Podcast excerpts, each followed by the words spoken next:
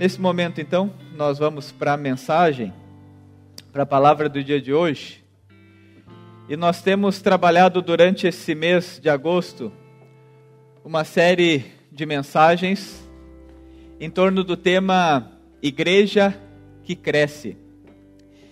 Esse tema Igreja que Cresce ele é baseado num livro de um autor, um teólogo alemão chamado Christian Schwarz, que ele fez uma pesquisa em mais de mil igrejas, há mais de 20 anos atrás, em mais de mil igrejas, fazendo algumas perguntas, algumas análises para perceber quais são sinais de igrejas saudáveis. Quais são as marcas de igreja que a gente percebe que tem saúde, que tem vigor, que tem crescimento?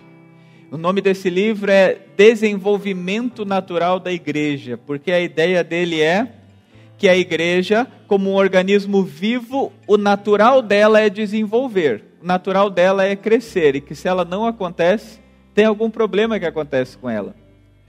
E, e é verdade a lógica que nem toda igreja que cresce é saudável. Mas também é verdade que toda igreja que é saudável cresce. Então a gente nesse mês está olhando quais são os sinais, e ele coloca oito temas no seu livro, e a gente pegou quatro temas desses oito tópicos que ele diz que são sinais de uma igreja que cresce. Semana passada o pastor William abriu essa série de mensagens, e agora nós vamos para a segunda semana, olhando. Semana passada falou que uma igreja que cresce é uma igreja que serve com os dons que pessoas se colocam à disposição para servir, para viver igreja, oferecem a sua vida para muito mais do que simplesmente assistir uma igreja, viver igreja. E um outro sinal que nessa pesquisa mundial se revelou, que uma igreja que cresce, cresce tem como característica que as pessoas têm fé contagiante. Esse vai ser o nosso tema de hoje, nós vamos conversar um pouco sobre isso.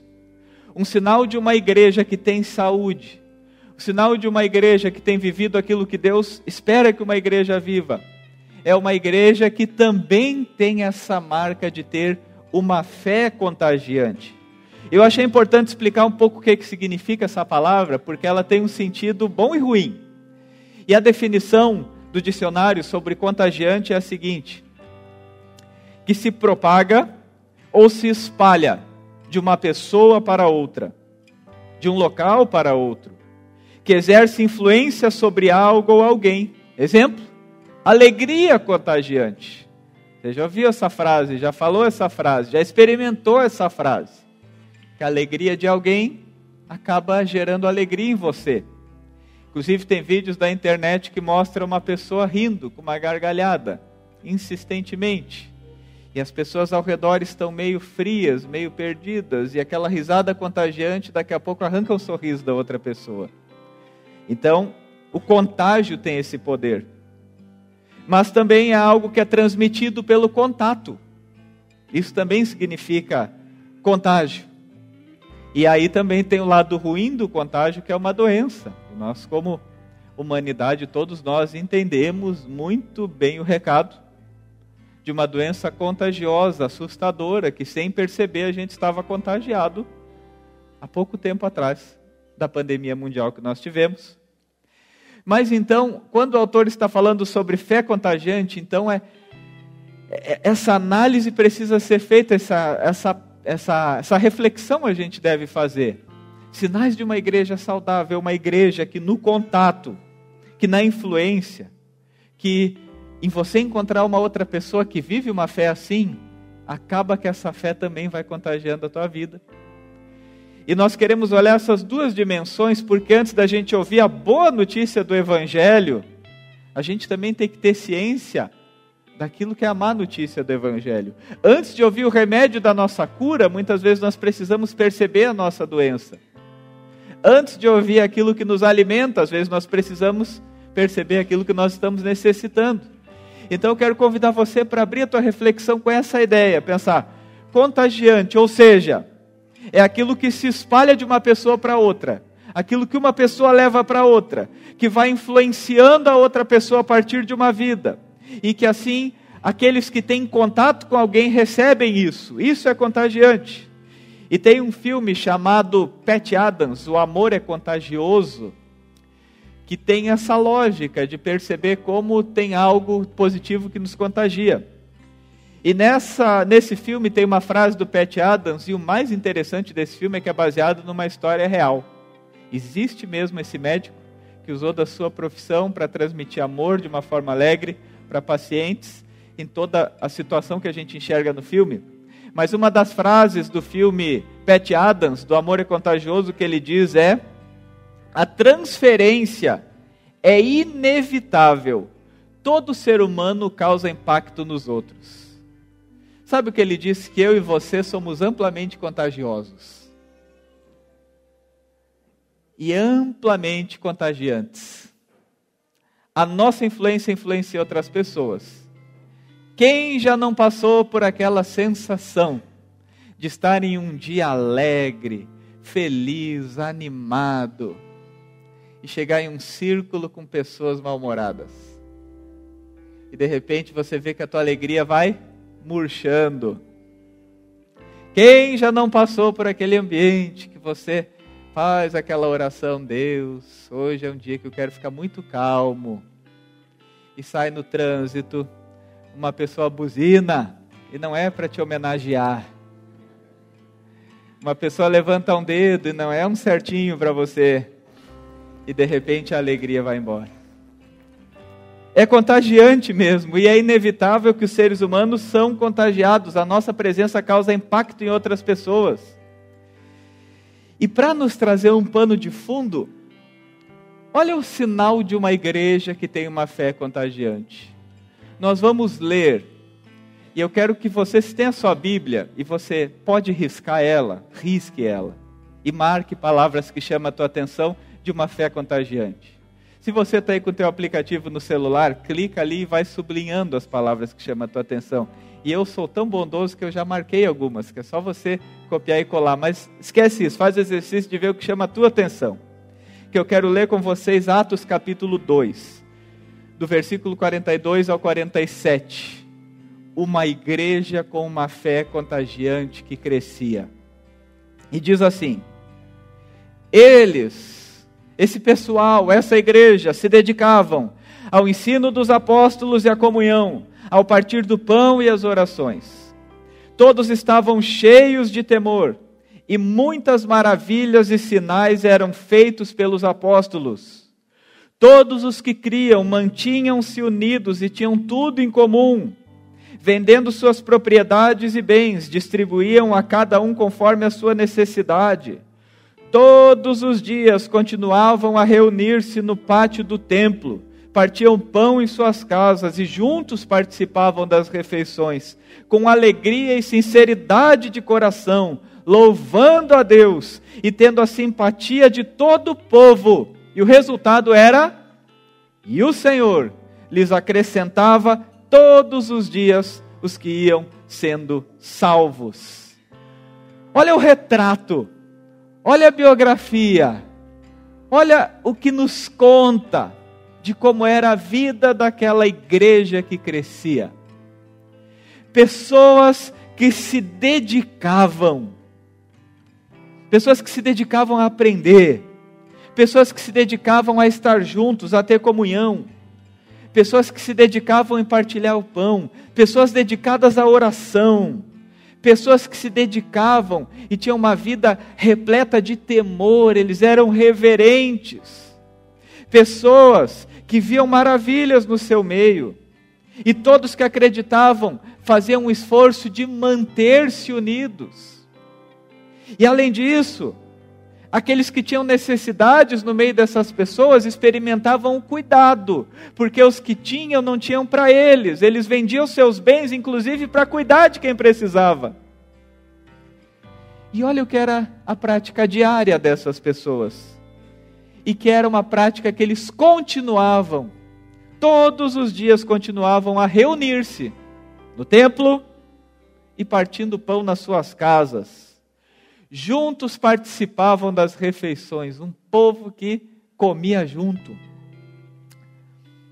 E que, que como eles eram pessoas alegres e sinceras. E quando eu leio sincera, eu tenho que confessar para você que é um pouco diferente daquela nossa ideia que sincera é só quando a gente é grosseiro com alguém a gente diz, eu sou sincero mesmo. É a sinceridade, como diz a explicação do latim dessa palavra, sincera. Eram honestos, eram abertos, eram vulneráveis, reconheciam que eram falhos. Essas eram as características que a gente via pessoas que eram dedicadas a aprender mais, pessoas que eram dedicadas a orar, pessoas que se esforçavam para estar junto, pessoas que se esforçavam para cuidar quem andava com eles. E sabe qual era o resultado? Bum! Senhor acrescentava dia após dia os que iam sendo salvos. A igreja crescia. E quando a gente vai olhando esse relato, se a gente consegue ter um olhar atento, a gente vai pensando: eu queria isso aqui para a minha vida. Eu queria viver isso aqui. E a gente costuma olhar pensando que esse aqui é um alvo e um modelo de gente perfeita, mas não era. Era uma igreja feita de gente. E onde tem gente, a gente não tem perfeição. Por outro lado, essa fé contagiante também experimentava desde a sua origem uma fé contagiosa, por lado negativo da palavra. Tanto que em Hebreus capítulo 12, versículo 15, vem um alerta que diz assim: Cuidem para que ninguém se exclua da graça de Deus, que nenhuma raiz de amargura brote e cause perturbação, contaminando a muitos. O que é a mesma lição para a igreja? que via tantos sinais de uma fé contagiante, fazendo com que as pessoas crescessem, aprendessem, vivessem saúde, vivessem o amor de Deus, dizendo: olha, por outro lado, tenham cuidado, tem coisa entrando no coração de vocês que vai levar vocês para um outro tipo de contágio. E que sem perceber contamina muita gente. Nós somos seres extremamente contagiosos e contagiantes. E ao mesmo tempo que a gente vê essa esfera grandiosa de uma fé contagiante que pode fazer com que a gente viva uma vida de amor a Deus, de amor às pessoas, de experimentar essa coisa maravilhosa que é uma igreja crescendo, a gente pode ser um, uma raiz para essa igreja começar a adoecer. Quando eu estava na teologia, na faculdade de teologia, no ano de 2004, nós tínhamos um orgulhoso relato que nós luteranos, luteranos éramos mais de um milhão de luteranos no Brasil, uma das maiores igrejas do Brasil. Quando eu saí da faculdade, a gente já começava a dizer, dizer: a nossa igreja não é tão grande, mas nós somos a igreja da palavra. Não importa a quantidade, importa a qualidade. E hoje a gente meio que esconde os números, porque a igreja mingou. E a gente fica lutando contra a maré para que as pessoas experimentem uma fé contagiante. E a fé contagiante, sabe onde que ela começa? A partir de indivíduos que vivem uma fé diferente. Mas ao mesmo tempo, sabe aonde vem esse contágio que pode destruir qualquer grupo, qualquer igreja? Quando você começa a ter um olhar que a fé não é contagiante, mas ela é entediante. Tem uma frase que eu achei forte, mas é sensacional, do pastor Josemar Bessa, que ele diz assim: Se você é uma pessoa fácil de se ofender e difícil de agradar, você é um problema para a sua igreja. Ah, meus queridos, altamente contagioso e perigoso uma pessoa que está sempre ofendida, sempre amargurada, sempre descontente sempre achando um defeito no culto, na igreja, nos pastores, no presbitério, na recepção, na liderança, no louvor, no funcionamento. Você é um perigo. Meu querido, essa palavra pode te salvar. Que talvez você está aqui dentro, adoecido e adoecendo, reclamão, ofendido, amargurado, procurando sempre as falhas dos outros, sempre dizendo que queria algo diferente, sendo que a grande lição que nós temos de Atos é de dizer uma igreja contagiante é aquela na qual você se esforça para aprender, na qual você ora, na qual você luta, mas luta com força, porque não é o teu natural querer estar junto, se manter junto com outras pessoas dessa fé. E aí a gente começa a perceber que uma fé contagiante, ela não começa com o que eu assisto, mas ela começa com quem eu sou. Ela não começa com que eu assisto no domingo, mas ela começa com quem eu sou todos os dias. A igreja contagiante diz que todos os dias, seja em casa ou seja dentro de um templo, eles viviam o amor de Deus. E isso acabava sendo um amor contagioso, como o do Pet Adams, que as outras pessoas vinham dizer: Eu quero isso também. Por outro lado, que triste, que perigoso, quando a gente se torna magoado, ofendido, reclamão. Eu diria que a gente é um problema para a igreja, como diz essa frase, mas a gente está trazendo um problema para a nossa vida, que pode ser que a gente se enrole tanto nessa história, que o nosso fim será trágico. A minha biografia não é tão longa, mas eu já conheci gente amargurada com a igreja e realmente as pessoas definham. É triste ver uma pessoa que quando você vai conversar com ela, a culpa sempre é dos outros. A culpa sempre é dos outros. Até eu brinquei numa live minha essa semana no Instagram, e tem um fato muito curioso no meio do futebol. Eu gosto de futebol, não acompanho muito, mas o Google e o grupo do WhatsApp, que tem o Juninho, sempre me atualiza das notícias.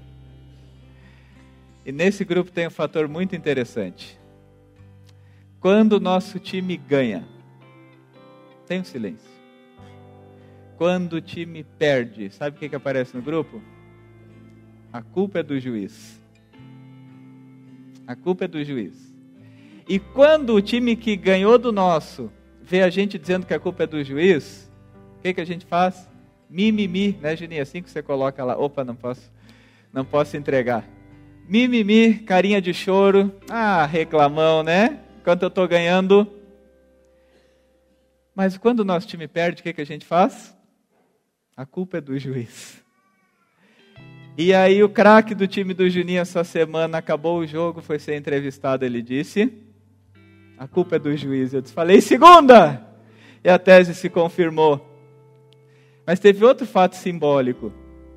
Eu lembro que nas Olimpíadas, o futebol feminino, de fato, era muito desvalorizado, né?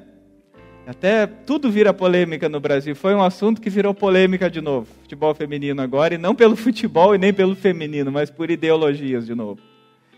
Mas pensando no campo do futebol, eu lembro, eu lembro como se fosse hoje, na, nas Olimpíadas, terminou, o Brasil perdeu, foi eliminado também.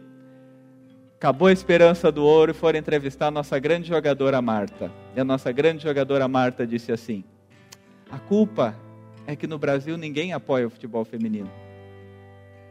Essa é a culpa. Ninguém valoriza o futebol feminino.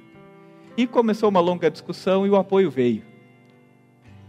E o apoio veio e quando acabou o jogo, o Brasil eliminado na primeira fase, sendo a seleção do mundo inteiro que mais recebeu apoio, mais recebeu dinheiro, mais recebeu mídia. Ou seja, o Brasil, a mídia, seja quem for, se esforçou para aquele apoio que a Marta clamou chegar. E quando o Brasil foi eliminado na primeira fase, eu fui olhar a entrevista da Marta. E sabe o que a Marta disse na entrevista dela? Não sei quem viu. Não era o que o torcedor brasileiro queria, que mudasse a seleção, que botasse jogadoras novas? Está aí, perdemos. Ou seja, a culpa é de vocês, torcedores. Antes vocês não apoiavam, agora vocês apoiaram, mas queria jogador novo. A culpa é de vocês. E aí a pergunta que eu faço para vocês, seja em qualquer um desses exemplos que eu dei, qual a chance de mudança quando a gente acha que a culpa sempre é dos outros? Qual a chance de experimentar uma alegria nova quando a gente realmente acredita que o mundo inteiro conspira contra nós. cuidado com as sementes de amargura que podem habitar em teu coração. Porque existe algo maravilhoso, que é viver uma fé contagiante, uma fé viva. A má notícia que eu disse que eu tinha para trazer para vocês é dessa nossa realidade, da nossa humanidade que às vezes se prende, se escraviza em mágoa, em reclamação, em afastamento e não querer viver essa alegria que é a fé que Jesus proporciona.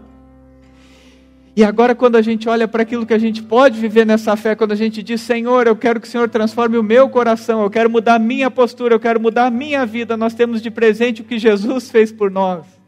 E que é um amor contagiante que pode, inclusive, transformar uma pessoa que murmura numa pessoa grata, uma pessoa isolada numa pessoa comunitária, uma pessoa fria numa pessoa quente, uma pessoa que vê a fé como entendiante, numa pessoa que experimenta uma fé contagiante. Paulo, o apóstolo Paulo, em Romanos capítulo 1, versículo 12, quando ele está dizendo do desejo dele de ver aquelas pessoas, olha o que ele diz. Quando nós nos encontrarmos, eu quero encorajá-los na fé e também quero ser encorajado por sua fé. Olha o que ele diz. Quando eu encontrar vocês, eu estou numa expectativa que eu sei que o nosso contato vai me trazer de presente, que vocês vão me encorajar e eu vou encorajar vocês. Essa semana eu aconselhei uma pessoa na verdade, eu não aconselhei uma pessoa. Eu tinha um trabalho com uma pessoa. E nós estávamos conversando sobre trabalho. Só que no intervalo do trabalho surge alguns assuntos meio aleatórios e a pessoa começa a falar que ela tem uma vontade de se firmar em Deus, mas tem dificuldade e tal e tal e tal e tal e tal e tal. Quando a gente sai dessa conversa, o resultado é que eu estava fortalecido pelo testemunho daquela pessoa. E ela me manda um áudio com a voz rasgada, meio chorando, dizendo: Pastor Rafael, eu não sei como Deus faz essas coisas. Foi só uma conversa de 30 minutos. E Deus fez eu ficar vivo de novo. Eu quero de novo ser um homem de Deus. Eu quero de novo viver com Deus. Eu, a minha resposta quase foi: Eu também não sei. Mas eu sei. Uma fé contagiante é uma fé que vai transformando o nosso horizonte, que vai transformando o jeito que a gente vive a fé. Você pode entrar aqui nesse templo e se você tem sido uma raiz de amargura, você sai daqui isolado. Mas quando você entra nesse templo, com tanta gente reunida, e você se permite experimentar o que é uma fé contagiante, você sai daqui abraçado. Você sai daqui querendo voltar domingo que vem. Você sai daqui sendo corrido pelos porteiros da igreja que vai ter que tirar vocês do chazinho, porque tá, hoje é dia dos pais. E o frango está lá assando no forno, não dá para demorar demais no chazinho. Mas a verdade é que nós podemos viver uma fé contagiante, ela está aqui. Nós temos vivido isso na apóstolo Pedro.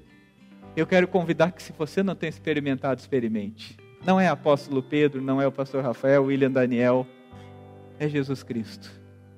Que nos permite viver uma fé contagiante, encontrando com pessoas se esforçando para manter unidos, dizendo: Eu não quero estar fora desse fogo, eu não quero estar fora dessa brasa.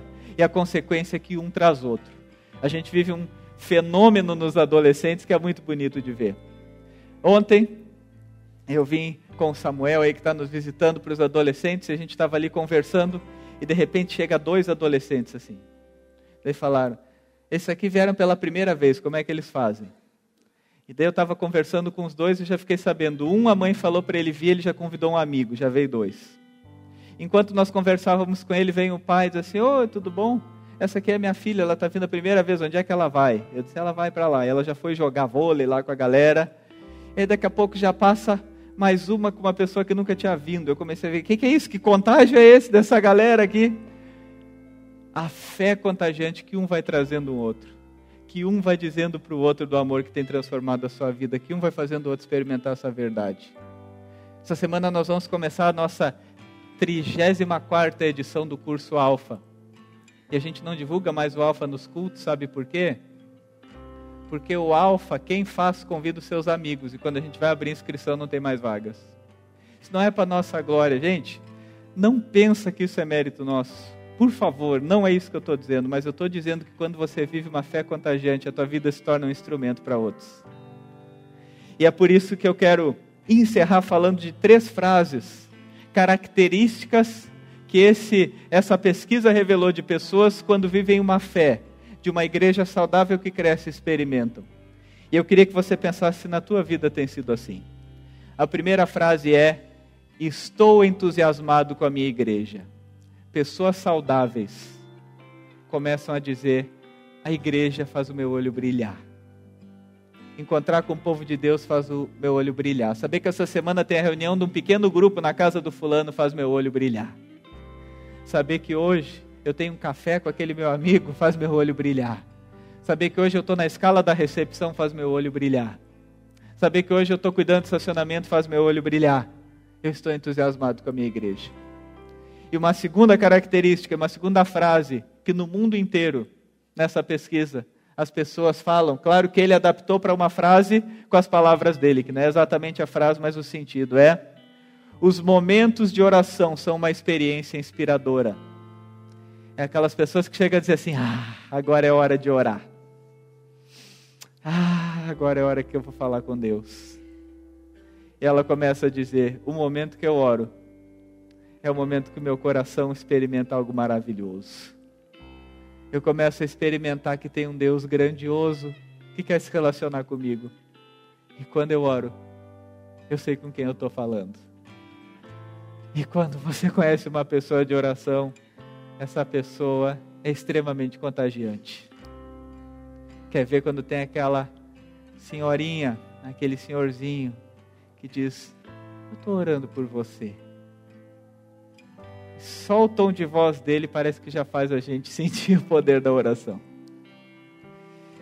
E a terceira frase que ele diz que é a conclusão de uma fé contagiante é: A fé é um encontro real com Jesus Cristo.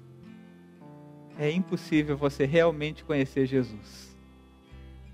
É impossível você dizer eu realmente conheço Jesus. E teu olho não brilhar por poder viver a experiência de uma fé compartilhada, de uma fé que você leva para os outros, de uma vida de oração, de uma leitura da Bíblia, de uma vida que assim é.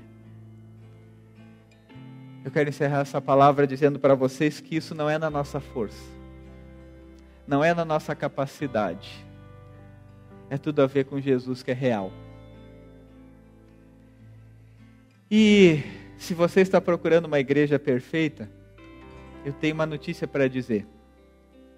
A hora que você entrar nela, acabou a perfeição. Porque nós somos seres humanos. Quando a gente olha para Atos, a gente não estava vendo uma igreja perfeita. A gente tinha gente brigona, a gente tinha gente fofoqueira, a gente tinha gente mal-humorada mas a gente tinha gente que dizia: Eu sou contagiado porque eu realmente sei quem é Jesus e eu não consigo viver diferente. O meu desejo é que hoje, nesse domingo, você saia por essas portas, contagiado pelo amor de Deus, com desejo de viver esse encontro real com Jesus, com desejo de experimentar a alegria de orar, a alegria de aprender mais, a alegria de estar junto com as pessoas, a alegria de ter um olhar atento para as necessidades, a alegria de viver essa alegria da fé. E assim, hoje é dia de você poder fazer da sua vida uma vida contagiante, se livrando dos contágios que te prejudicam e diante de Deus reconhecendo e pedindo: Deus me faz viver essa fé, faz meu olho brilhar, para que outros também experimentem o que eu vivo.